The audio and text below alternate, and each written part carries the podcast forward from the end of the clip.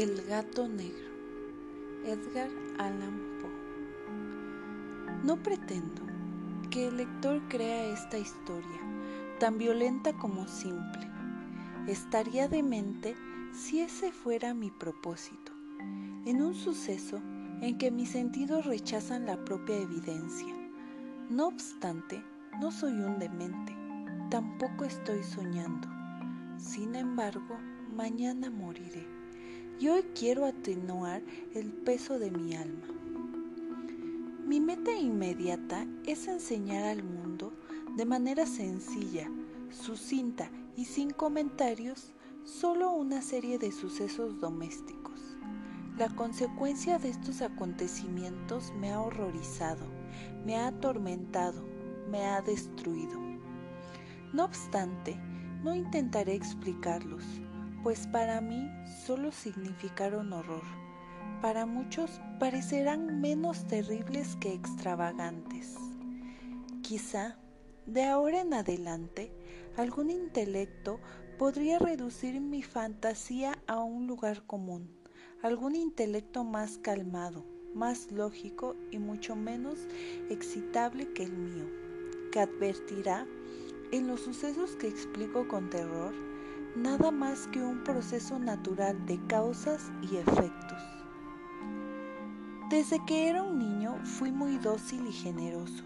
Mi corazón era tan sensible que en varias ocasiones mis compañeros se burlaron de mí. Como me agradaban mucho los animales, mis padres me regalaron varios, con los que pasaba la mayoría del tiempo y lo que más me colmaba de felicidad era darles de comer y acariciarlos. Este especial rasgo de mi personalidad aumentó con los años, y en mi edad adulta hallé así una de las principales fuentes de placer. No es importante que me esfuerce en precisar la naturaleza o la intensidad de la gratificación que conlleva el afecto a un perro fiel y sagaz. Algo en el amor bondadoso y sacrificado de una bestia toca rotundamente el corazón de un individuo que ha tenido la oportunidad de probar la falsa amistad y la vulnerable fidelidad del hombre. Me matrimonié a temprana edad y tuve la fortuna de que mi esposa compartiera mis aficiones. Conocedora de mi particular gusto por los animales caseros, no perdió ocasión en obsequiarme los más agradables. Teníamos pájaros, peces de colores, un perro precioso, conejos, un monito y un gato. Este último era enorme y de gran hermosura, totalmente negro y astuto hasta extremos extraordinarios. Cuando comentaba acerca de su inteligencia, mi esposa, que era muy supersticiosa, mencionaba constantemente la antigua creencia popular que aseguraba que todos los gatos negros son brujas encubiertas. Es verdad que mi esposa no lo decía en serio y únicamente lo cito porque me viene a la memoria. Pluto. Ese nombre le asignamos al gato. Era mi mascota favorita y mi mejor compañero de juegos. Únicamente yo le daba de comer y me seguía por toda la casa hasta no podía evitar que me siguiera por las calles. Nuestra amistad duró varios años, durante los cuales mi carácter, por acción del demonio, me avergüenza confesarlo, tuvo un radical cambio negativo. Cada día me mostraba más malhumorado, más irritable, más indiferente a los sentimientos de los otros. Empecé a usar un lenguaje inadecuado para dirigirme a mi mujer, me atreví incluso a maltratarla. Lógicamente, mis mascotas también notaron esta variación en mi actitud. No solo los desatendía, sino que los maltrataba. No obstante, con Pluto tuve el justo control para no maltratarlo, aunque no tenía ninguna compasión en maltratar a los conejos, al mono, incluso al perro, cuando se me acercaban por accidente o por afecto. Pero la enfermedad crecía dentro de mí. ¿Qué enfermedad es comparable con el alcohol? Y finalmente hasta Pluto, que ya estaba avejentado y se mostraba un poco irritable, empezó a sufrir mi mal humor. Cierta noche, cuando regresé alcoholizado a mi hogar, luego de uno de mis paseos por la ciudad, tuve la sensación de que el gato me rehuía. Lo cogí y amedrentado por mi violencia me mordió en la mano. Enseguida se apoderó de mí la furia de un demonio. Ya no me reconocía.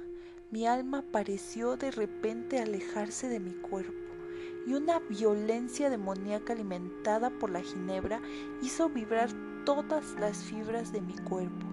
Extraje del bolsillo una navaja y agarrando al gato por el cuello le extirpé un ojo. Me da vergüenza, me abrazo, me estremezco al describir esta pavorosa brutalidad. A la mañana siguiente, luego de que mediante el sueño alejé la furia de la noche de ebriedad, sufrí un sentimiento medio de terror, medio de arrepentimiento por la atrocidad que había cometido, pero era, no hay duda, un sentimiento débil y equívoco, y mi alma no se vio afectada. Otra vez me sumergí en los excesos e intenté ahogar en vino todo recuerdo de lo ocurrido. Entre tanto, el gato se restablecía lentamente. Es cierto que la órbita del ojo extirpado tenía una apariencia horripilante. Sin embargo, daba la sensación de que ya no le dolía.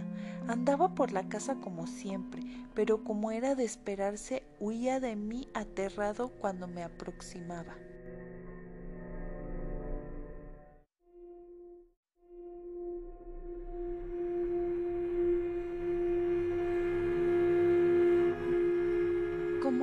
Observaba algo de mi noble corazón, al principio me sentí triste por el rechazo de una criatura que tanto había amado, pero este sentimiento pronto dio paso a la irritación y luego sobrevino para provocar mi caída final, el espíritu de la perversidad.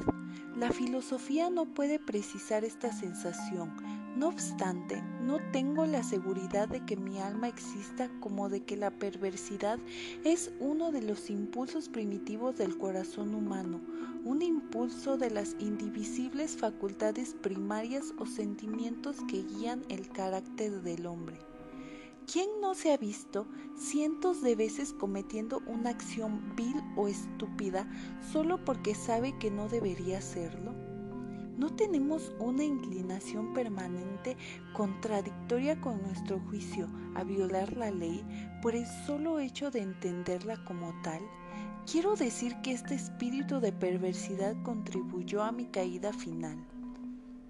Fue este afán misterioso del alma de ultrajarse a ella misma, de causar violencia a su propia naturaleza, a hacer el mal por el mal mismo, lo que me llevó a proseguir y finalmente concluir el daño que había impuesto al inocente animal.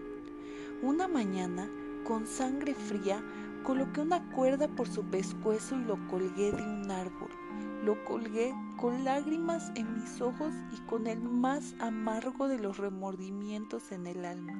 Lo colgué porque sabía que al hacerlo estaba cometiendo un pecado, un pecado mortal que comprometía mi alma inmortal, si fuera posible aún más allá del alcance de la infinita misericordia del Dios más misericordioso y más terrible. Una noche, Después de que este pavoroso suceso, el grito de fuego me despertó. Las cortinas de mi cama habían sido abrazadas por la lumbre. Todo mi hogar estaba ardiendo. Con enorme dificultad, mi mujer, un sirviente y yo huimos del siniestro. La destrucción fue total. Toda mi riqueza terrenal se consumió y desde entonces me resigné a la desesperación. No quiero caer en la debilidad de establecer una secuencia de causa y efecto entre el desastre y la atrocidad. Sin embargo, estoy precisando una serie de sucesos y no quiero que falte ningún eslabón.